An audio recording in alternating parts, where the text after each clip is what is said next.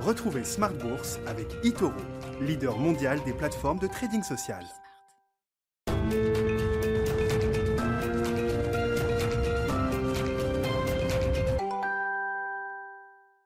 Smart Bourse, c'est votre double dose quotidienne de marché sur Bismart en direct chaque jour à la mi-journée, 12h30, 13h. Et la grande édition du soir, le grand digest de l'information économique, financière et boursière à partir de 18h30 pendant une heure. Au sommaire ce soir, la rotation qui est en pause depuis euh, hier après ce, mouvement de rotation sectorielle historique qu'on a vécu lundi et mardi avec la communication de Pfizer sur euh, l'efficacité de son vaccin. Pfizer qui sera peut-être suivi dans quelques jours ou quelques semaines par Moderna qui sera sans doute suivi en termes de communication par Moderna. Reste à savoir ce que l'autre laboratoire américain qui est en, piste pour délivrer un, vaccin euh, rapidement communiquera. En tout cas, Moderna faisait savoir dès hier euh, que le groupe avait suffisamment d'éléments, suffisamment de cas d'infection notamment pour euh, livrer une analyse d'efficacité dans les prochains jours et les prochaines semaines sans doute. Le docteur Fauci, qui dirige le Center for Disease Control aux États-Unis, était plutôt optimiste sur la qualité et l'efficacité du vaccin euh, en, production, en production et en développement chez Moderna aujourd'hui. L'aspect sanitaire qui reste évidemment un aspect de premier plan, alors que le Premier ministre Jean Castex est en train de confirmer qu'il n'y aura pas de changement dans le, verrouillage sanitaire en France dans les 15 prochains jours. Le Premier ministre français qui a par ailleurs euh, annoncé que le taux de reproduction du virus, le fameux R, était passé sous 1 en France, ce qui est plutôt une bonne nouvelle évidemment. En parallèle de ces euh, développement sanitaire, c'est un jour de forum pour la Banque Centrale Européenne avec des prises de parole en ce moment de Jérôme Powell ou encore de Christine Lagarde en, fin de journée. Jérôme Powell qui refuse de s'exprimer évidemment sur euh, le schéma politique et euh, l'élection euh, politique aux États-Unis. Jérôme Powell et Christine Lagarde qui estiment l'un et l'autre à leur manière qu'il est encore trop tôt par ailleurs pour juger de l'impact de la perspective d'un vaccin sur l'économie américaine pour euh, Jérôme Powell, sur l'économie de la zone euro pour euh, Christine Lagarde. Christine Lagarde et Jérôme Powell qui évoquent toujours une reprise déséquilibrée, une reprise euh, instable et qui n'est pas encore complète pour les économies américaines et européennes. Et puis le quart d'heure thématique de Smart Bourse chaque soir, vous le savez, à partir de 19h15 en direct, on parlera de finance et d'économie solidaire ce soir. La semaine de la finance solidaire vient de se terminer. Le mois de novembre est un mois consacré à l'économie sociale et solidaire. C'est un spécialiste de l'ESS et de la finance solidaire qui sera avec nous en plateau, donc à partir de 19h15. Frédéric Villot, le fondateur de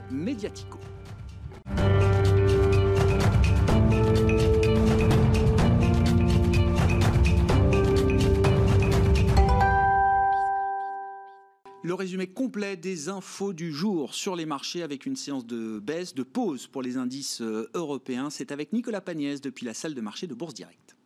Clôture dans le rouge ce soir pour le CAC 40. L'indice parisien perd 1,52% à 5362 points dans un volume d'échange d'environ 4 milliards d'euros. Le fameux Vaccine Rally se calme à la Bourse de Paris après les 8 séances de hausse, de hausse sur 9 séances qui ont permis à l'indice parisien de gagner de plus de 19% depuis le 29 octobre. Passé l'euphorie de l'annonce des résultats plus qu'encourageants du vaccin développé par Pfizer, les investisseurs gardent tout de même en tête que la situation actuelle devrait durer, voire empirer. La pandémie continue de progressé tout d'abord avec plus de 52 millions de cas à travers le monde depuis le début de celle-ci, dont 1,8 million en France et 10,5 millions aux États-Unis. Le vaccin sur lequel tous les espoirs se concentrent pose lui aussi un certain nombre de questions. Selon Pfizer, il faudrait conserver celui-ci à une température de moins 70 degrés, ce qui risque de rendre son acheminement et sa distribution plus compliqués que prévu et donc de retarder les délais dans un certain nombre de pays lorsque Pfizer aura obtenu l'agrément de la FDA. À noter également que de très nombreux nombreuses précommandes ont été contractées par les États auprès des laboratoires lancés dans la course au vaccin. Les délais d'industrialisation de ce fameux vaccin peuvent donc être également plus longs que prévu. Et dans la course au vaccin, justement, après la Russie qui a annoncé dans le sillage de Pfizer avoir mis au point un vaccin efficace à 92%, c'est à présent Moderna qui pourrait venir voler la vedette à Pfizer. Le groupe a annoncé que ces essais cliniques de phase 3 impliquent suffisamment de porteurs du virus pour obtenir des résultats exploitables. Si plusieurs étapes sont encore à, réaliser, comme la tenue d'un comité de surveillance, Moderna pourrait lui aussi faire, euh, annoncer, euh, faire des annonces pardon, dans les prochains jours. Aux États-Unis, les chiffres du chômage hebdomadaire font état d'un recul du nombre d'inscriptions plus lent que ce qu'attendaient les économistes. Celle-ci diminue de 48 000 à, euh, pour arriver du coup à 709 000 la semaine dernière. À noter tout de même que 21 millions d'Américains perçoivent actuellement une allocation chômage. Les prix à la consommation aux États-Unis toujours ont eux reculé de 0,2 points le mois dernier par rapport au mois de septembre. Sur un an, ils progressent tout de même de 1,2%. Et on regarde à présent les valeurs à la Bourse de Paris. Orange signe la plus forte hausse du CAC 40, plus 2,39%. Orange qui bénéficie avec Iliad de, de, de, la publication de résultats de Deutsche Telekom. L'opérateur allemand euh, relève sa prévision de bénéfices annuels à la suite de publications de résultats trimestriels supérieurs aux attentes. Des performances notamment dues à sa filiale américaine T-Mobile qui a fusionné avec Sprint, un autre opérateur américain. Iliad qui gagne donc ce soir 1,24%. Ubisoft bénéficie de son côté de l'engouement autour de la nouvelle version d'Assassin's Creed. Euh, mardi, jour de son lancement, deux fois plus de joueurs étaient réunis que pour l'opus précédent. Et les banques font, euh, partie de celles qui souffrent le plus ce soir au sein du CAC 40. Société Générale perd 2,10%, BNP Paribas perd 3,76%, Crédit Agricole perd 2,42%. Euh, d'autres valeurs subissent également du le recul du CAC 40 ce soir. Engie euh, perd 2,81%, Airbus perd 2,75%, tandis que Safran perd 2,65%. Et on regarde l'agenda de demain à présent. Les investisseurs devraient tout d'abord prendre connaissance du PIB en zone euro au troisième trimestre, mais aussi prendre connaissance des prix euh, à la production aux États-Unis pour le mois d'octobre. Euh, les investisseurs qui devraient également découvrir l'indice de confiance de l'Université du Michigan pour le mois de novembre. Du côté des valeurs, ils découvriront les résultats trimestriels d'Engie et d'EDF et Nicolas Pagnès qui est avec nous tous les jours en fil rouge tout au long de la journée sur Bismart depuis la salle de marché de Bourse Direct. Le CAC donc qui recule d'un demi pour cent ce soir, 5362 points pour le CAC 40 cash à la clôture.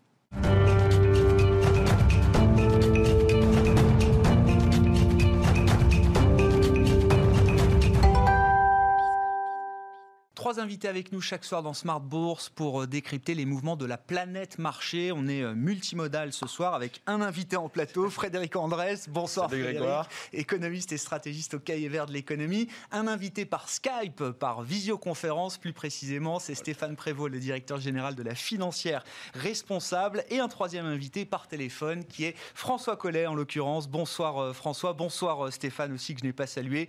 François Collet qui est gérant obligataire chez DNCA Investment Frédéric, je commence avec vous. On va revenir sur les mouvements de marché de lundi et mardi, mais qui montrent bien avant tout que l'aspect sanitaire, la perspective d'un vaccin, c'est l'élément principal pour les investisseurs aujourd'hui. On peut s'exciter sur l'élection américaine, le Brexit, tout ce qu'on veut. La réalité, c'est que c'est le vaccin qui compte et surtout le court terme sanitaire qui n'est pas réglé par la perspective d'un vaccin. Le Premier ministre Jean Castex nous dit qu'on a encore 15 jours de verrouillage sanitaire devant nous au même rythme et qu'on se donne rendez-vous donc euh, dans les, les, 15 prochains jours pour voir ce qu'on fera euh, pour les fêtes de, Noël.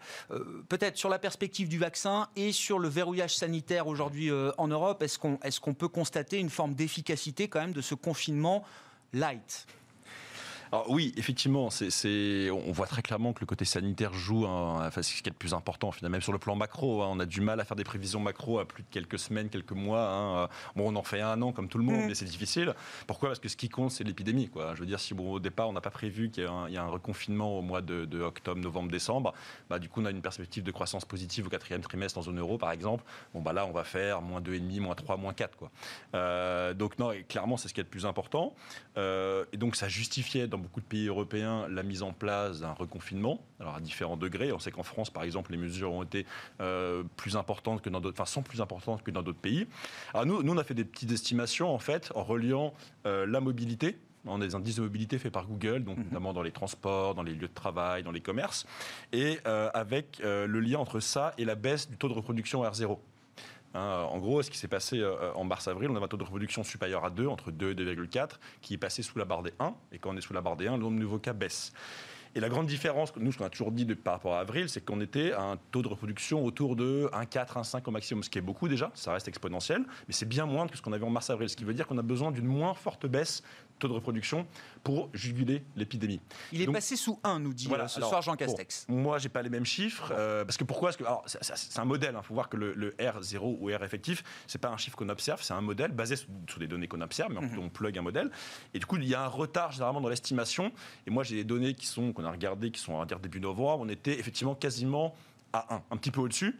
Donc il est possible que euh, M. Castex ait d'autres données un peu plus récentes que moi. C'est-à-dire qu'en 15 jours, on est déjà capable de passer de 1, 3, 1, 4, 1, 5 à 1, voire moins de 1. C'est extrêmement violent. Hein, mm. les, baisses de, taux de reproduction dès qu'on met un confinement et que les, les contacts sociaux en fait diminuent. Euh, bah, c'est très efficace. Euh, et donc, euh, donc, nous, on a fait des petits calculs, enfin, on voit sur d'autres sites aussi, d'estimation en fait de la, donc de, la, de la baisse de R0 et de l'évolution du nombre de nouveaux cas en France, par exemple. Et ce qu'on voit, c'est que si on, a comme cible un petit peu ce qu'annonce ce qu'annonce le gouvernement, c'est-à-dire 5000 cas journaliers, donc 35 000 par semaine, on peut mieux toujours lisser sur 7 jours, et pas, on a, on, est, on a un pic en gros aujourd'hui du nombre de nouveaux cas. Donc là, ça va diminuer maintenant. Donc on a, encore un nombre de nouveaux cas qui est élevé, mais qui va baisser chaque jour, enfin en moyenne. mais par contre, du coup, bah, les, les, les 35 000, on devrait les atteindre autour de, du 20 décembre, quoi, entre le 15 et le 20 décembre, donc juste avant Noël. ça veut dire qu'en gros, il n'y aura pas de déconfinement avant, a priori. Euh, et on, va arriver encore, on aura encore un stock de nouveaux cas encore un petit peu élevé avant Noël. Euh, par contre, alors, déconfinement light, c'est vrai, quand on regarde les données de mobilité, on voit par exemple que euh, on a moins baissé dans le commerce qu'en mars-avril. On est à moins 60%, on était à moins 80 à l'époque, mais c'est quand même une grosse baisse. On a un peu moins baissé dans le transit. Dans le transport, on est à moins 60 à peu près contre moins 80 à l'époque. Et c'est tout ce qui a beaucoup moins baissé, ce qui est assez impressionnant quand même, c'est le, travail. Hum. Les, lieux de travail. On est à moins 30 alors qu'on était pareil à moins 70 à l'époque. Donc ça veut dire que bah, y a moins de, télé, de télétravail qu'à l'époque. Euh, donc c'est en cela que le confinement est un peu plus light. Mais en même temps, c'est normal parce que ce n'était pas nécessaire de faire plus. Mm. Et reste la question des commerces. Euh, c'est vrai qu'il y a peu mal d'études qui sont sorties, notamment une récente de Nature, qui, qui indique en gros quels sont les lieux euh, qui sont les plus à risque en termes de contamination, euh, basées sur des, des, études liées aux, données de, de téléphone portable. Euh, et ça montre, évidemment, moi, s'y attendait, à tout ce qui est restaurant, salle de sport, bar, etc. C'est a priori les lieux euh, les plus à même de transmettre la maladie. Alors, mm. Vu que c'est les téléphones portables, bon, ils n'ont pas capté les écoles, donc ça c'est un petit peu dommage. Mais en tout cas, ce qui, ce qui montre aussi, c'est que les commerces de proximité ne sont pas forcément les lieux euh, qui transmettent les plus à risque. les plus à risque. Et donc c'est vrai que peut-être une évolution pourrait être au mois de décembre d'ouvrir certains commerces de proximité. Je vous laisse la parole, Frédéric. Je ferai réagir les, invités à distance avec nous, notamment sur les mouvements de marché. Mais un en tant qu'homme de marché, économiste qui s'intéresse forcément à ces questions sanitaires euh, aujourd'hui, sur la communication de, Pfizer et, le, le chemin vers le vaccin. Quand je dis le chemin vers le vaccin, c'est le, chemin vers euh, une diffusion euh, en masse du vaccin, efficace bien sûr, qui permettrait non plus d'enrayer l'épidémie, mais peut-être de l'éradiquer. Euh, est-ce qu'on a un horizon de temps là qui, euh, sur lequel on peut spéculer entre guillemets Ce qui est très difficile, c'est qu'on bon, on a, on a juste ce qu'a communiqué Pfizer, on n'a pas l'analyse. Non, il n'y a pas de données, hein, c'est une communication. Voilà, donc ça c'est un peu le, risque. Hein, et bon, ils auraient pu se tromper, etc. Notamment, on n'a pas d'infos sur les effets secondaires. Parce qu'on sait que le FDA euh, a besoin d'une efficacité de 50% minimum pour accepter un vaccin. Là, on est à 90%, donc on a a priori assez large. Mais il faut aussi regarder les effets secondaires, notamment sur les personnes âgées, sur les enfants, qui sont parfois difficiles à estimer. Euh, et ça, on n'a pas d'infos. Donc il pourrait encore y avoir des soucis, mais imaginons que ce ne soit pas le cas. On aura un accord de la FDA, une sorte de fast track très accéléré d'ici euh, euh, fin novembre, début décembre. Et donc un vaccin qui pourrait être produit et mis en circulation dès, dès la fin de l'année, début janvier. Et donc après, ce qui est intéressant, c'est que la FDA a une sorte de tiering system, de classement de quatre phases des, personnes à qui on devrait le donner en priorité. La première phase, en gros, c'est les personnes qui sont dans les hôpitaux, enfin qui sont les premiers, euh, qui sont les personnels les plus exposés, c'est ça. Euh, plus les personnes de 65 ans et plus qui sont dans des lieux un peu euh, avec beaucoup de monde, type maison de retraite. Plus les personnes ayant deux comorbidités ou plus. Donc ça, c'est la première phase. En gros, rien que cette première phase, ça permet quand même de mettre une sacrée barrière à l'épidémie. Hein. Déjà, c'est pas mal. Et la deuxième phase, c'est 150, c'est encore 100 millions de personnes à peu près, 105. C'est donc les autres personnes de plus de 65 ans les travailleurs essentiels, euh, et, aussi les professeurs dans les, tout ce qui est maternelle, lycée et collège. Et donc tout ça, ça fait 150 millions de personnes. Vu qu'a priori, il faut deux doses, on a toujours une dose, c'est un rappel, ça fait 300 millions de doses. Pfizer a dit qu'il pourrait produire 50 millions d'ici la fin de l'année et 1,3 milliard l'an prochain. Donc on peut se dire que d'ici le printemps, si tout va bien, normalement, on pourra, on pourra avoir plus ou moins fait les deux premières phases euh, aux États-Unis. Sachant qu'avec un peu de chance, on aura une communication de Moderna aussi, l'autre labo, qui travaille sur la même technologie de vaccin qui pourrait euh, démultiplier encore peut-être l'effet de production de ce, de, ce, vaccin. Euh, et, AstraZeneca aussi euh, ont, les mêmes types de vaccins, l'ARN messager. Et donc on peut se dire, bon, a priori, si, le, ça marche chez Pfizer, il est possible qu'un des deux au moins soit aussi fructueux dans les, dans les semaines qui viennent. Et, en conclusion sur ces points-là, Frédéric, d'accord avec Christine Lagarde ou Jérôme Powell qui estime qu'il est encore trop tôt pour évaluer l'impact de la perspective d'un vaccin sur l'économie américaine ou l'économie européenne? Oh bah, si, si, on peut l'évaluer. Hein. Ah le, on peut, enfin, on peut le, on peut l'évaluer. Jamais, jamais d'accord avec les banquiers centraux, Frédéric. Non, jamais. Allez-y. Il y a beaucoup d'incertitudes, mais disons qu'on peut faire des, scénarios un petit peu de, voilà, si on pense que le vaccin commence à arriver à partir de, enfin, être, bien efficace à partir de avril, on va dire aux États-Unis.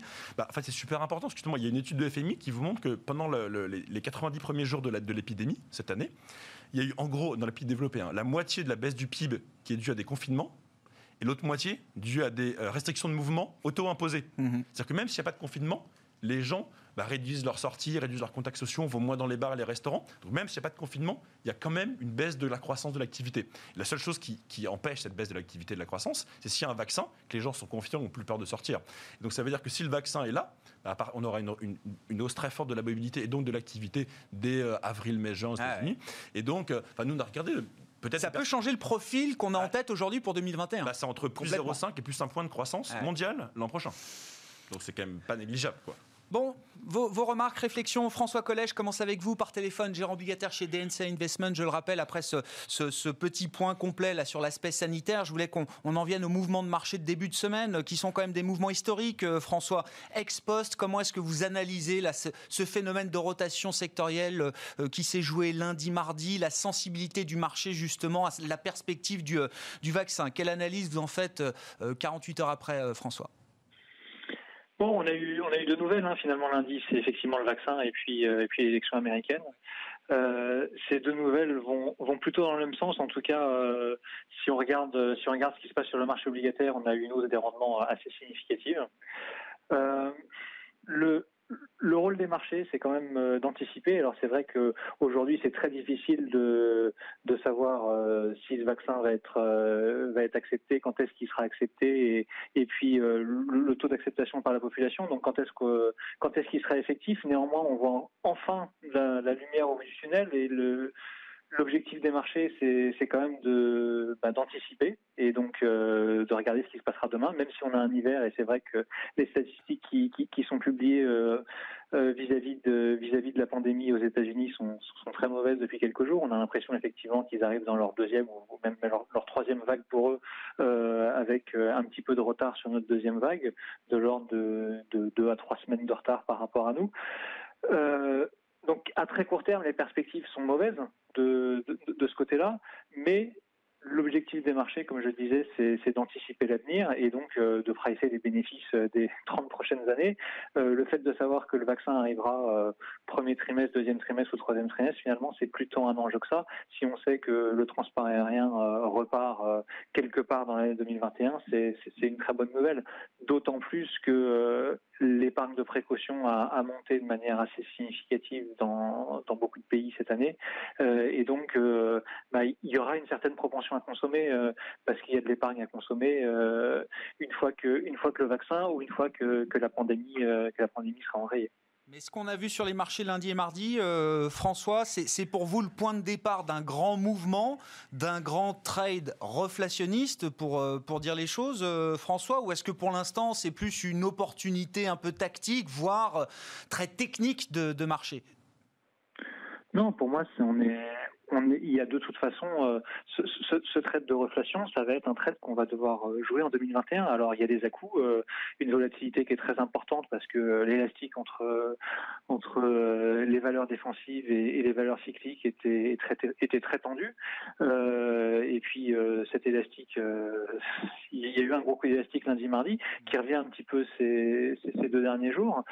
néanmoins il y a dans les valeurs de croissance euh, un certain nombre de valeurs qui, profitaient du Covid. Euh, ben, il est certain que ces valeurs qui profitaient du Covid et qui profitaient d'un environnement de taux excessivement bas demain, si on a un vaccin, alors bien sûr, les banques centrales mettront du temps avant de, de retirer euh, de l'accommodation monétaire, bien évidemment, mais Néanmoins, à partir du moment où on aura un vaccin, le marché pourra commencer également à, se préparer à des hausses de taux, même si ce ne sera pas en 2022, peut-être même pas en 2023, mais le marché pourra commencer à les anticiper. Donc ça veut dire qu'on pourra avoir les taux d'intérêt qui monteront. Et euh, des taux d'intérêt qui montent, c'est euh, bien plus positif pour, euh, pour, les valeurs, pour les valeurs cycliques que pour les valeurs de croissance qui ont cette année fait une grosse partie de leur performance sur la baisse des taux d'intérêt. Vous, diriez qu'il y a des valeurs de, croissance, alors je ne veux pas les mettre toutes dans le même lot, euh, François, mais qui ont été un peu des, passagers clandestins de la pandémie? Oh, je dirais pas passager clandestin, mais il est certain que euh, bon, on, peut, prendre quelques exemples, mais euh, tout ce qui est tout ce qui est visioconférence comme euh, comme, Zoom évidemment a, connu une journée assez assez difficile assez difficile lundi. on peut on peut parler des laboratoires pharmaceutiques qui s'occupent de, de faire par exemple des tests. Bah, évidemment, si le vaccin arrive vite, c'est assez négatif c'est assez négatif pour ces entreprises. Donc oui, il y a certaines entreprises qui, euh, qui ont profité de, de cette situation et qui, euh, bah, effectivement, elles en, elles en profiteront moins si demain, euh, si demain la pandémie est, en Un momentum un peu fragilisé pour des, des valeurs très, très Covid dont l'activité a été dopée effectivement par les, les conséquences de la, de la pandémie. Vos commentaires, vos remarques, Stéphane Prévost qui est avec nous en, en visioconférence, je le rappelle, directeur général de la financière responsable. Qu'est-ce que vous retenez de ces, ces mouvements de marché un peu, enfin même pas un peu, totalement historiques hein, sur une journée? L'intensité de la rotation, c'est du, c'est du jamais vu, euh, Stéphane. Et puis bien sûr, avec le prisme de la financière responsable, qui, comme son nom l'indique, est une maison pure ISR depuis le départ, toujours intéressant de regarder dans ces mouvements de marché inédits comment se comportent les stratégies euh, ISR, ESG qui intègrent justement les éléments extra-financiers euh, qui sont de plus en plus présents aujourd'hui dans les gestions. Bah écoutez, je vais commencer par le dernier point. C'est vrai que les fonds et les performances euh, se, tiennent très très bien. On est, au moment où je vous parle, on est en territoire positif. On n'est pas loin des 9%. Donc on a une surperformance euh, avant les mouvements euh, très forts de marché qui étaient de presque 18%. On a rendu un petit peu effectivement dans, la rotation sectorielle de l'alpha qui était généré, mais c'est de l'ordre de 3 points au moment où je vous parle. On a déjà récupéré un point en, un point en deux jours. Donc, euh, mais nous qui sommes long terme, effectivement, on est assez euh, peu sensible à, ce type de mouvement qui, en fait, je pense, le mouvement de lundi, il mélange plusieurs aspects. Un aspect euh, psychologique, très clair. Je pense que le marché avait besoin de bonnes nouvelles. Et les bonnes nouvelles, il avait commencé à les intégrer la semaine d'avant avec les élections américaines. C'était confirmé avec le début de séance de lundi. Et puis ensuite, la nouvelle sur le vaccin. Ensuite, ça a provoqué des mouvements techniques. C'est-à-dire que je pense qu'il y a eu énormément de rachats de positions short euh, beaucoup de hedge funds, beaucoup de gens qui jouaient le marché à la baisse ont dû se racheter, ce qui fait qu'on a eu des, volumes extrêmement impressionnants. Mais je ne suis pas sûr que les gestions de très long terme, euh, les gestions de long terme, pardon, euh, fondamentales, aient forcément mis beaucoup une main dans, le marché. Elles le feront peut-être dans, les semaines, dans les semaines qui viennent.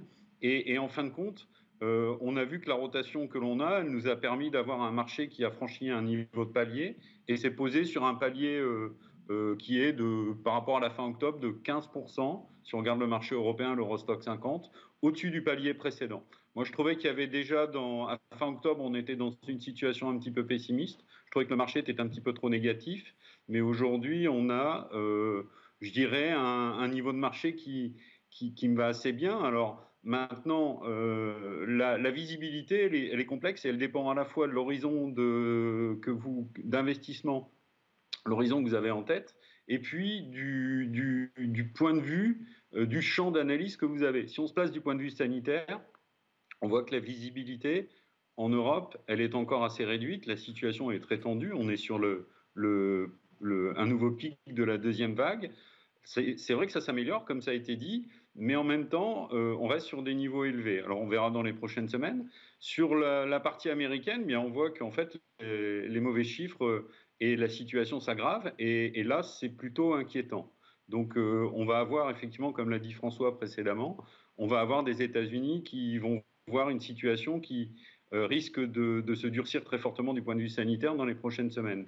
Maintenant, si on regarde au, niveau économique, euh, au niveau macroéconomique, eh bien le confinement est, partiel dans pas mal d'États et finalement, même si on risque d'avoir une déception sur la macro au quatrième trimestre, bah, les marchés ont pris acte que le redressement avait été rapide au troisième et que ça va coûter un petit peu, mais ça ne va pas être aussi négatif que ce qu'on avait pu connaître entre mars et, euh, fin juin. Ça, c'est pour la partie macroéconomique. Et il ne faut pas oublier que l'on a euh, des plans de relance, euh, des interventions de banque centrale qui bah, accroissent fortement le niveau de liquidité et vont produire des effets l'année prochaine. Là, on est encore dans la phase où on gère la situation sanitaire outre-Atlantique comme ici, euh, en Europe.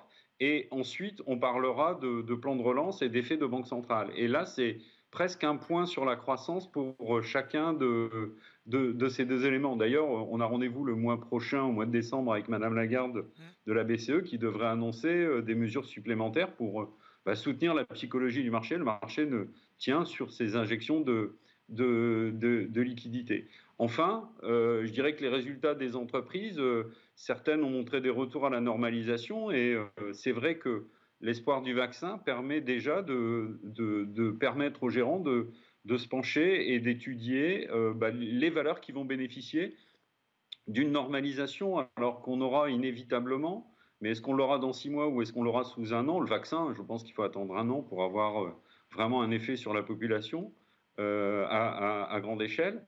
Mais effectivement, on va, on va retrouver un petit peu plus de mobilité, on va retrouver un peu plus d'activité. Aujourd'hui, l'activité, elle fonctionne relativement bien par rapport à ce qu'on avait pu voir sur un, sur un confinement total. Donc, on, on, risque d'être un peu dans le dur pendant encore quelques semaines, un mois, deux mois probablement en Europe par rapport aux, mesures de restriction sanitaire. Mais en même temps, euh, l'activité, ben, vous voyez, la construction fonctionne à 90%. Euh, il y, a, des déplacements, l'industrie fonctionne à 80%, donc on n'est pas dans des phases d'arrêt complètes telles que nous avons pu le connaître euh, au mois de mars. Et, les consommateurs vont pouvoir probablement consommer et, puis relâcher, relâcher bah, les cordons de la bourse probablement dans les semaines et les mois qui viennent. Donc un horizon de 6 mois, 1 an, c'est vrai qu'il y a du potentiel haussier sur les marchés, qu'il y a un potentiel d'appréciation avec une normalisation, une anticipation de, de normalisation. À plus court terme, c'est, je pense, un petit peu plus tendu, un petit peu plus compliqué d'avoir de la visibilité. Bon, sur, le potentiel de marché, euh, Frédéric, alors je sais pas, je prends comme référence euh, Goldman Sachs, ça reste quand même une référence sur le marché, hein, le stratégiste action euh, aux États-Unis, David Costin, voilà, a livré ses dernières perspectives hier, donc il vise 3007 sur le S&P fin d'année, on est à 3006 aujourd'hui, il vise surtout 4003 fin 2021. Bon, je passe la perspective 2022, mais déjà, voilà, ça nous donne une idée quand même du potentiel de marché qui est vu par certaines grandes maisons de, Wall Street. Qu'est-ce que vous pouvez nous dire à ce, à ce sujet? Et puis quand même, encore une fois, sur le court terme, on est toujours les marchés sont toujours aussi dépendants, effectivement, des, banques centrales, des plans de relance. Euh, on considère toujours que les banques centrales feront tout pour neutraliser les effets négatifs encore de la pandémie sur le court terme. Alors, deux choses. Euh, bah, je suis assez d'accord avec euh, ce qui a été dit par mes camarades, notamment Stéphane, là, juste, à l'instant. C'est vrai que, et d'ailleurs avec M. Costin de Goldman Sachs, hein, en gros. Vous voyez le SP à 4003 fin 2021 Non, je ne suis pas aussi précis que lui, ah. hein, je ne suis pas aussi bon, mais, non, mais en tout cas, l'idée, c'est qu'à court terme, lui, il voit une légère hausse.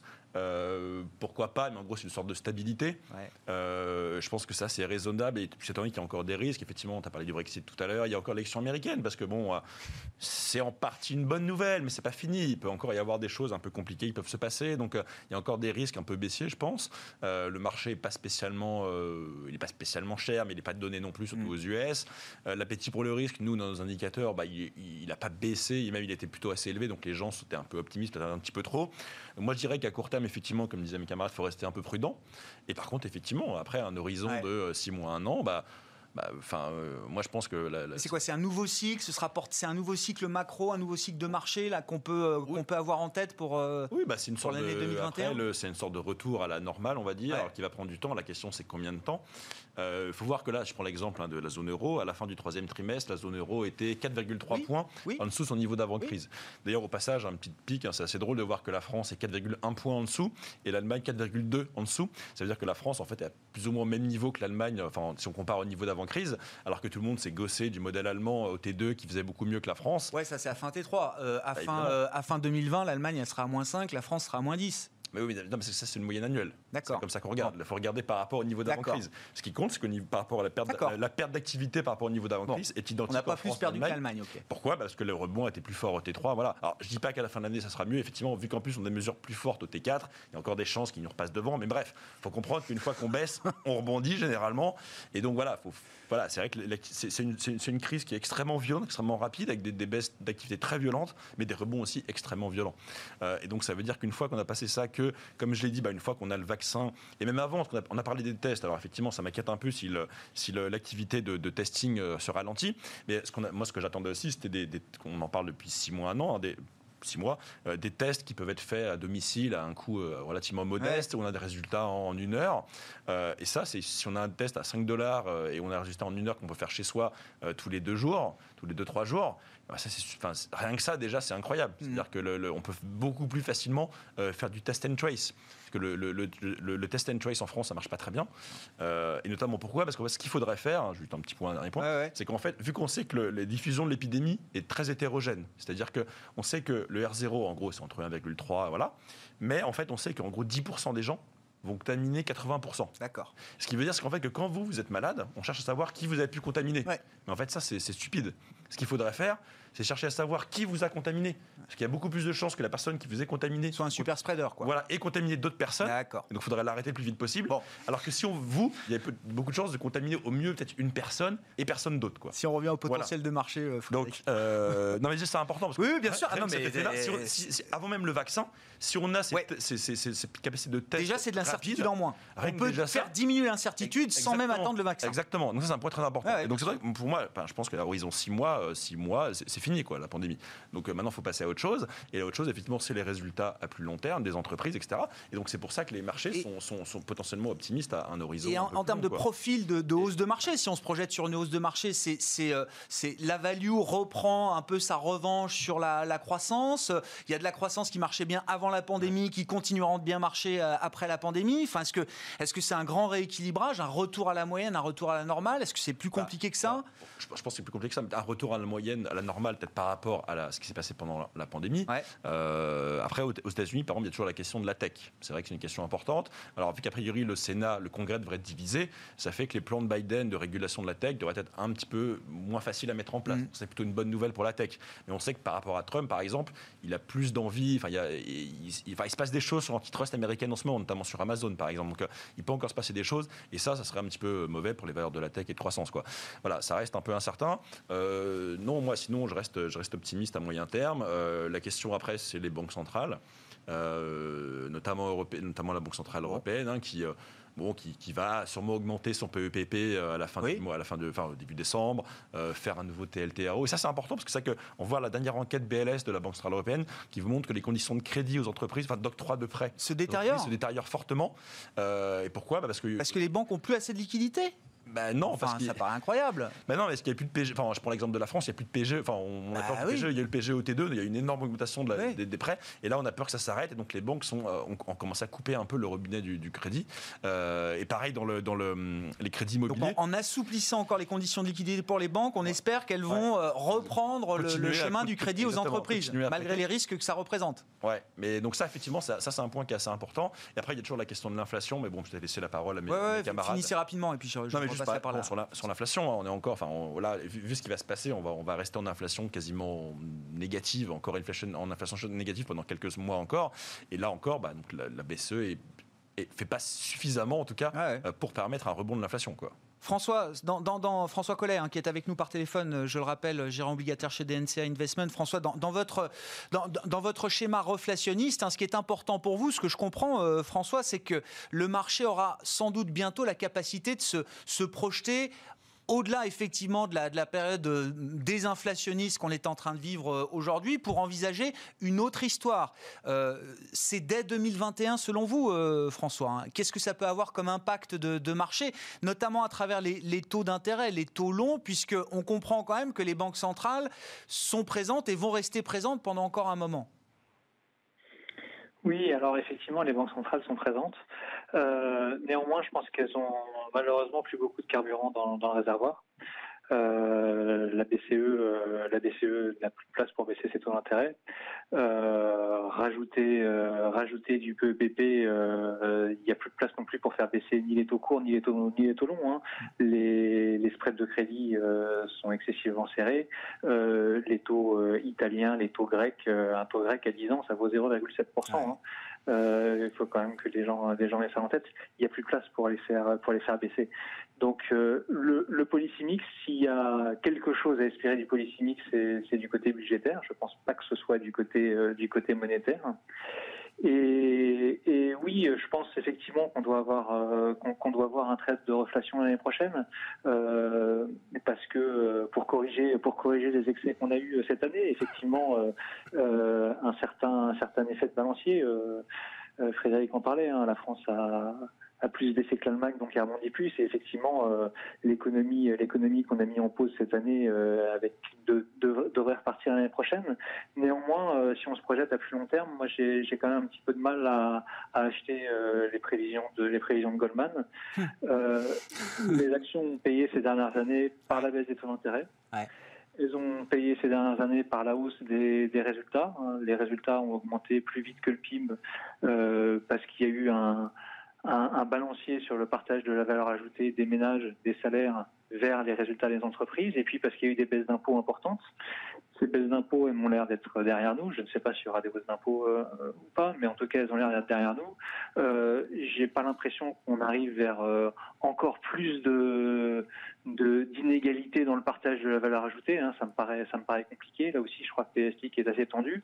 Et donc, euh, bah, si on a des résultats qui augmentent un petit peu moins vite et plus cet effet baisse de taux d'intérêt, j'ai du mal à voir comment on réussit à faire des, des années à 10, 15, 15 Oui, voire 20 parce que c'est ça. Voire 20 exactement, exactement. Donc, je pense plutôt que le rythme de croisière sur les actions, c'est ces prochaines années. Alors, je, on fera, peut-être 15 l'année prochaine, et puis peut-être moins 10 l'année d'après.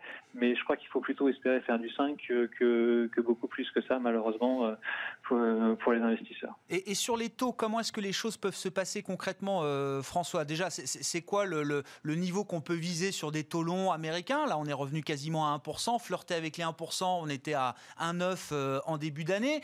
Vous imaginez qu'à un moment, les banques centrales ne puissent plus être en, en contrôle de la courbe des taux si jamais des anticipations d'inflation venaient à se reformer, elles nous ont dit qu'elles seraient là et qu'elles laisseraient même filer ces anticipations d'inflation s'il fallait. Hein. Oui, elles seront là, elles seront là. Elles ne peuvent pas se permettre de laisser, de laisser remonter les taux d'intérêt. Alors, ce qu'elles peuvent perdre comme contrôle, c'est le contrôle de leur devise. Euh, ça, c'est un petit peu l'histoire qu'on a vue avec euh, la baisse du dollar, la, hausse de l'or. Mais sur les taux d'intérêt, euh, la Fed, elle achètera ce qu'il faut pour que les taux d'intérêt ne remontent pas. On est tellement endetté on est dans des économies qui sont tellement endettées au niveau public, mais au niveau privé également, que l'économie ne peut pas se permettre une remontée des taux d'intérêt. Ce serait dévastateur pour l'ensemble de l'économie. Donc les banques centrales l'ont bien compris. Et, finalement, on est drogué au taux bas. On est dans des économies qui sont droguées au taux bas. Et, on ne pourra pas, on ne pourra pas euh, faire autrement. Donc on continuera à avoir des taux d'intérêt qui seront excessivement bas tant que l'inflation euh, n'aura pas dépassé significativement l'objectif des banques centrales pendant une période de temps euh, assez conséquente. Donc euh, ça, ça, nous laisse du temps devant nous avant de voir les taux d'intérêt monter.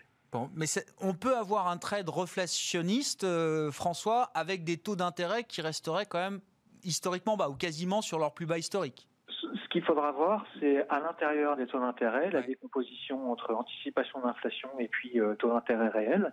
Et on peut tout à fait avoir euh, dans un an ou dans deux ans des anticipations d'inflation qui montent significativement au-dessus des, objectifs des banques centrales, sans doute dans un premier temps aux États-Unis, mais on peut très bien avoir des anticipations d'inflation qui montent à 2,5, 3%, avec une inflation courante à, à 2,5 ou 3%. Ce ne sera pas pour les prochains trimestres, mais ça peut, tout à fait être envisageable fin 2021 ou, ou, en 2022, avec une Fed qui continue à laisser des taux euh, remonter, mais beaucoup plus lentement que l'inflation.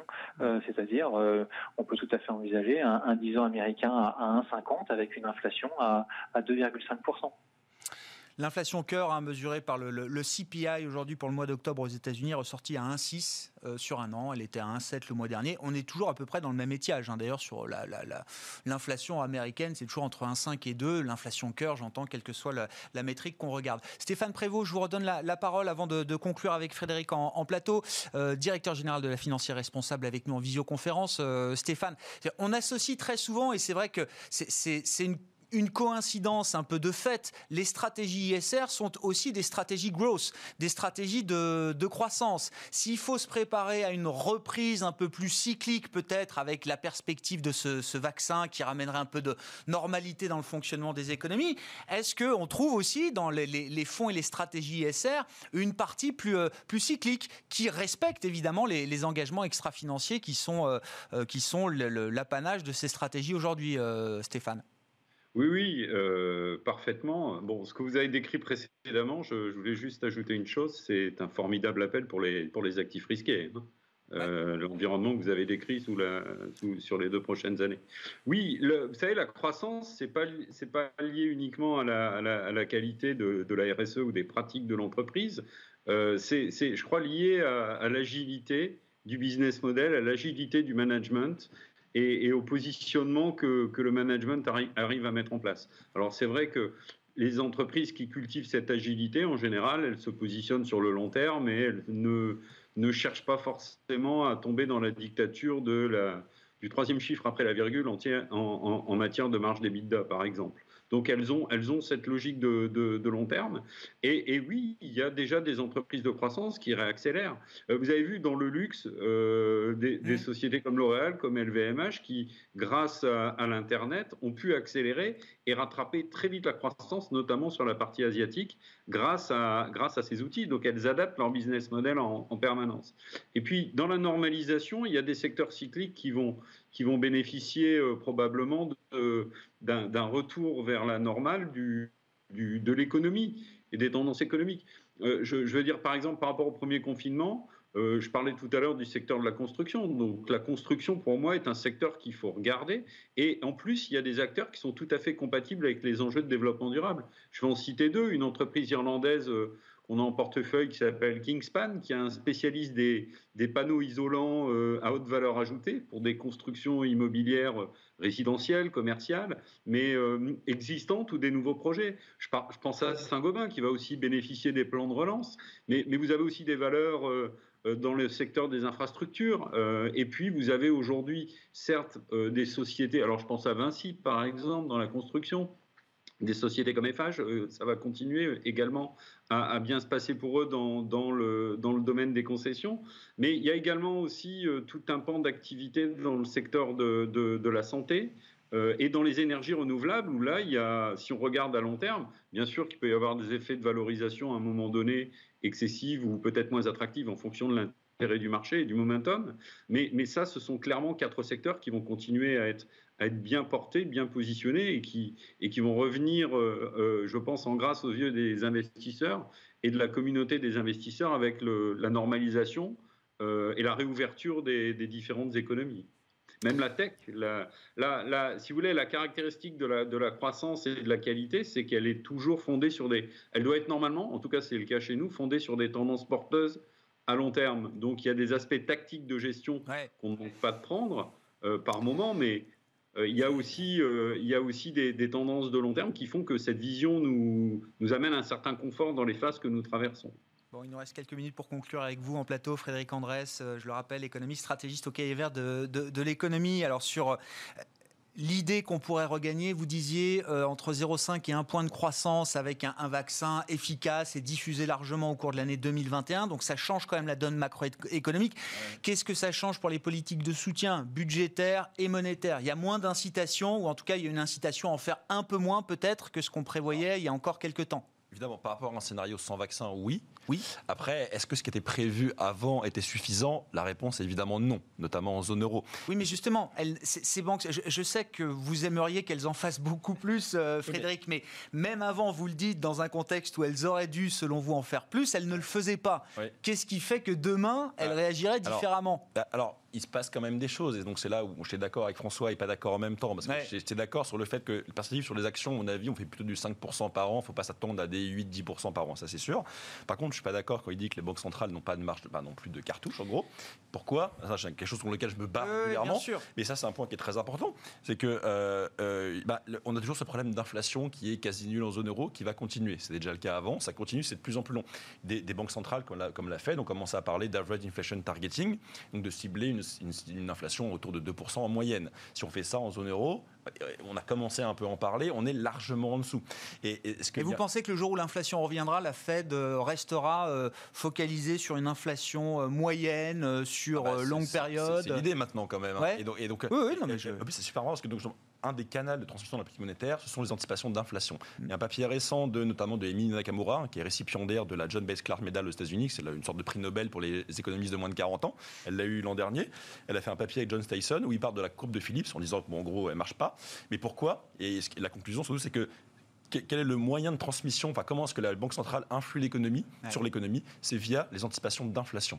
En disant, si en gros la Banque centrale disait, voilà, je veux que l'inflation soit à 3% euh, pendant X années, et qu'elle était crédible. Ce qui et je ferai tout ce qu'il faut pour. ce qu'il faut pour. Et ben dans ce cas-là, on aurait ce reflation trade parce qu'effectivement, les taux réels resteraient bas, comme le dit François, donc ça c'est très bien. Les taux nominaux pourraient remonter un peu, mais, les anticipations pourraient être relevées. Et donc ça, on aurait à la fois des taux nominaux qui remontent, anticipation qui remontent, et ça c'est effectivement c'est bon, ça c'est bon pour l'économie quoi. Et c'est ça qu'il faudrait. Là, on a une anticipation d'inflation qui reste très basse en zone euro, l'inflation qui reste très basse. Bah, du coup, on n'a pas de on n'a pas de reflation trade quoi. Non. Pas encore. Pas encore. merci, messieurs. Merci à vous trois d'avoir été les invités de Planète Marché ce soir. En plateau, je rappelle, Frédéric Andrès, les cahiers verts de l'économie. Par téléphone, c'est François Collet qui nous accompagnait, gérant billetaire chez DNCA Investments. Et en visio, Stéphane Prévost, le directeur général de la financière responsable.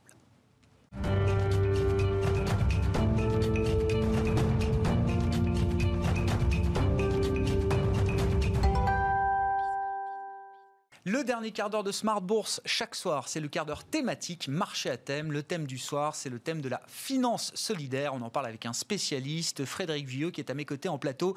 Bonsoir et bienvenue Frédéric. Bonsoir Grégoire. Vous êtes le fondateur de Mediatico, qui est pour définir Mediatico un média, en ligne engagé sur euh, l'économie sociale et solidaire, euh, l'entrepreneuriat social, l'économie qui a du sens. Il y a énormément de raisons de s'intéresser à la finance solidaire, à l'économie sociale et solidaire qui prend peut-être un caractère d'autant plus important que la période actuelle est, euh, compliquée et oblige peut-être ou euh, incite à justement regarder ce qui peut être fait à travers ce, segment de l'économie, l'économie sociale et, solidaire. Euh, on vient de boucler la semaine de la finance solidaire et le mois de novembre est en plus un mois entier consacré à l'économie sociale et, solidaire. Absolument. Euh, ces événements ne sont jamais des informations pour les journalistes, mais ce qui est quand même intéressant, c'est que, et vous y participez, ça devrait, vous tous Les, non mais tous les événements autour de la semaine de la finance solidaire et du mois de l'économie sociale et solidaire sont quasiment maintenus. Ça montre bien l'intérêt qu'il y a aujourd'hui pour ces... Euh, Pendant la semaine de la finance solidaire qui vient de se terminer et qui d'ailleurs devrait durer toute l'année, hein, disons-le tout de suite, euh, il y avait à peu près une cinquantaine d'événements qui étaient prévus. La plupart ont très très peu d'annulations. Hein. Franchement, il y, a, eu, je crois, six annulations. Et la plupart ont bien sûr été basculés sur euh, du digital. Hein. donc euh, voilà, derrière un ordinateur, on ne peut pas se rencontrer en ce moment.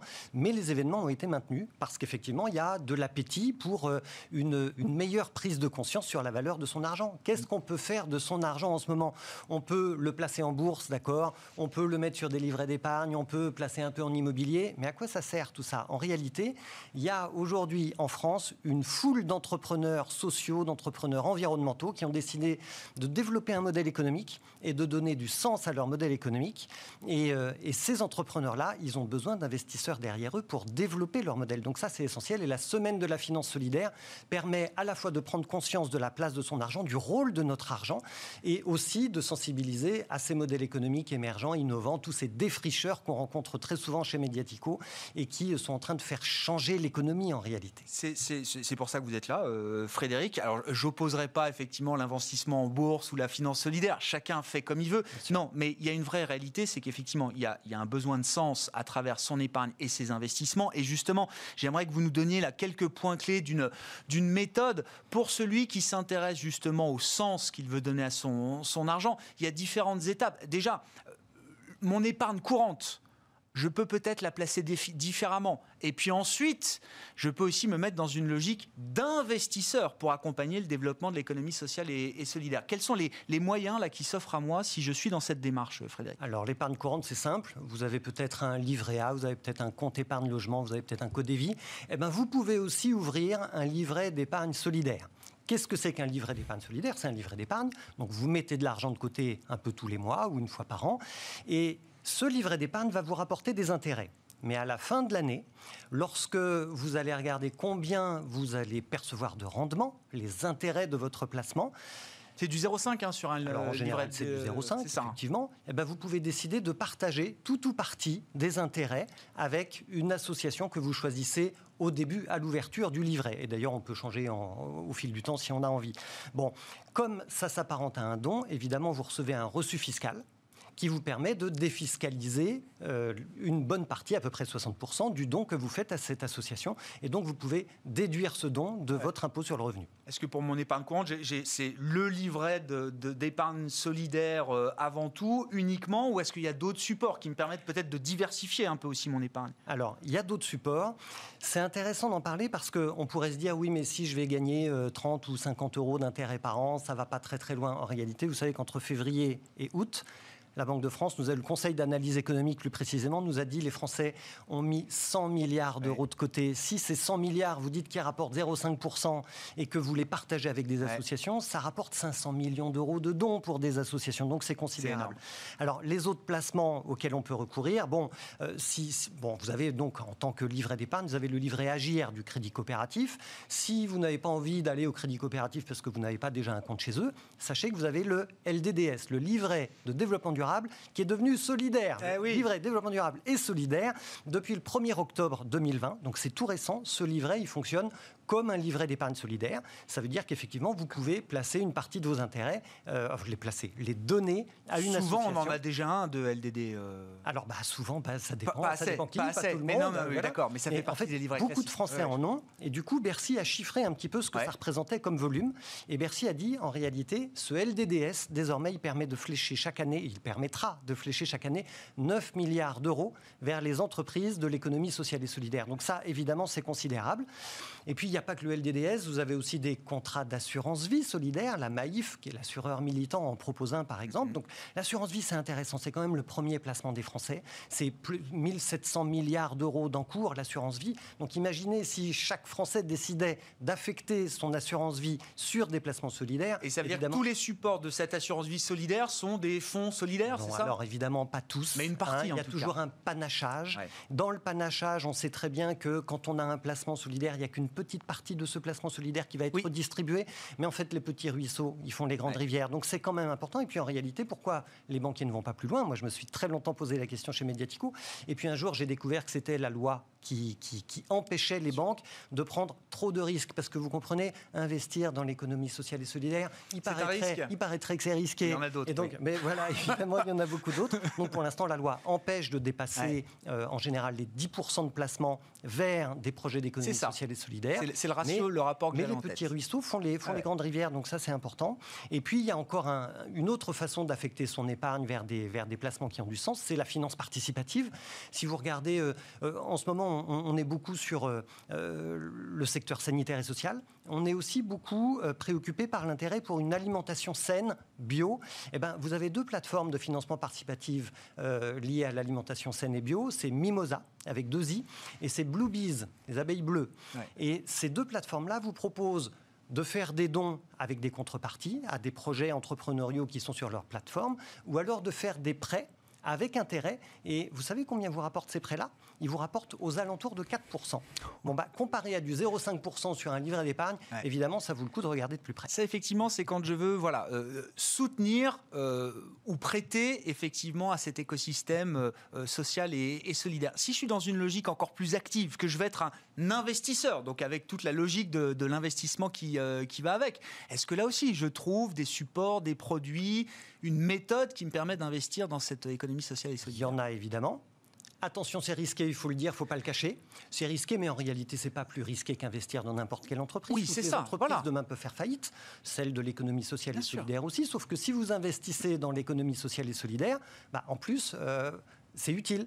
Et, et donc, c'est directement, il y a de la création d'emplois territoriaux, il y a de l'utilité sociale euh, euh, vis-à-vis des personnes handicapées, vis-à-vis du financement de la dépendance. mesure immédiatement ça. Évidemment, évidemment, puisque les entreprises de l'économie sociale et solidaire mesurent avec des indicateurs leur, leur impact sur le terrain. Donc, euh, donc on, voit, on voit immédiatement l'intérêt que ça peut apporter. Alors si vous décidez d'investir, vous avez trois stratégies. Soit vous connaissez déjà un dirigeant de l'entrepreneuriat social qui vous dit bah, Moi, en ce moment, j'ai besoin d'argent. Donc, vous connaissez le dirigeant, vous avez confiance, vous décidez de lui apporter en direct une part de l'investissement dont il a besoin. La deuxième stratégie, c'est de dire euh, eh ben, en fait, je ne connais pas de dirigeant de l'entrepreneuriat social ou de l'économie sociale et solidaire, mais par contre, il y a des plateformes qui agrègent euh, les entreprises de l'ESS qui cherchent à lever des fonds. Et, euh, donc ces plateformes-là, comme lita.co par exemple, lita, L-I-T-A, L-I-T-A effectivement, recense sur sa plateforme tout un tas d'entrepreneurs sociaux qui cherchent à lever des fonds. Et d'ailleurs, ce n'est pas que des entreprises SAS, il y a aussi des associations parce qu'on peut investir chez elles en, titre participatif, en titre associatif. Donc il y a, des dispositifs juridiques aujourd'hui qui ont été, et financiers du coup, qui ont été montés, qui ont été constitués, qui permettent d'investir dans ces, dans ces, dans ces entreprises-là. Mm. Et puis la troisième façon d'investir dans l'économie sociale et solidaire, bah, c'est d'investir plus classiquement, j'ai envie de dire, dans un fonds d'investissement qui va, lui, sélectionner lui-même les entreprises dans lesquelles il va investir votre argent. Donc vous faites confiance à ce fonds-là. Et des fonds comme ça, bon bah il y en a, il y en a quelques-uns sur la place, les grands noms, alors du marché. Vous avez France Active, qui est un financeur très traditionnel de l'économie sociale et solidaire. Vous avez l'assureur euh, Aviva, qui, est, qui, qui, se revendique comme étant l'assureur des entrepreneurs. Et évidemment, dans, chez les entrepreneurs, il y en a beaucoup aujourd'hui qui cherchent à avoir de l'impact social et environnemental, donc ils se sont placés sur ce créneau-là. Et puis, vous avez un fonds d'investissement comme Fitrust, euh, qui est un fonds d'investissement responsable, qui a, qui a pignon sur, vue, sur rue pardon, depuis, depuis belle lurette. un, mot, il nous reste une minute pour conclure, mais justement sur, sur Fitrust, là, si on prend l'exemple de ce, de, de ce fonds euh, euh, qui a pignon sur rue, comme vous dites, concrètement, qu'est-ce qu'il propose comme type d'investissement Si j'investis chez Fitrust, à quoi je m'expose en tant qu'investisseur euh, bah D'abord, si vous investissez chez eux, c'est que vous avez confiance en eux, vous regardez toute leur méthodologie, vous voyez le sérieux qu'ils apportent, vous voyez leurs convictions. Et ça, c'est un prérequis pour chaque type d'investissement. Évidemment. il y a dix jours, euh, j'animais avec Fitrust une, une, table ronde avec deux entrepreneurs de l'insertion par l'activité économique, Lavarap et Ecoder. Il y en a un qui est dans l'intérim d'insertion mm. et il y en a un qui est dans le recyclage d'objets électroniques. Ces deux entrepreneurs nous disait, alors il y en a un qui fait 40 millions d'euros de chiffre d'affaires, hein, donc euh, c'est n'est pas des tout petits. Hein. Il nous disait tous les deux, en fait, nous on a besoin de financer notre développement, on a besoin de financer notre croissance. Et notre croissance, même dans l'économie sociale et solidaire, ça peut être de la croissance externe, par acquisition. Donc on a besoin et de piloter notre trésorerie à court terme, mm. et de regarder le niveau de notre chiffre d'affaires et de voir comment évolue notre activité, et de financer notre haut de bilan. On a besoin de s'endetter, on a besoin d'investir pour pouvoir développer notre activité, mais donc aussi notre mission sociale, et, donc, en ce qui les concerne, eux, de créer des emplois d'insertion pour des gens qui sont très éloignés du marché du travail. On s'arrêtera là pour cette fois, mais on va se revoir, euh, Frédéric. Hein. Vous serez un peu notre vigie, effectivement, sur ce thème de la finance solidaire, de l'économie sociale et solidaire, avec une logique d'investissement. On est là pour parler aussi d'investissement. Frédéric Villot, Mediatico, il y a un site, évidemment, mediatico.fr, logiquement. Beaucoup de vidéos sur le site. Merci beaucoup d'avoir été avec nous ce soir, Frédéric Villot. Mediatico.fr. On on s'arrête là pour ce soir. Smart Bourse, c'est fini et on se retrouve demain en direct à 12h30 sur Bismart.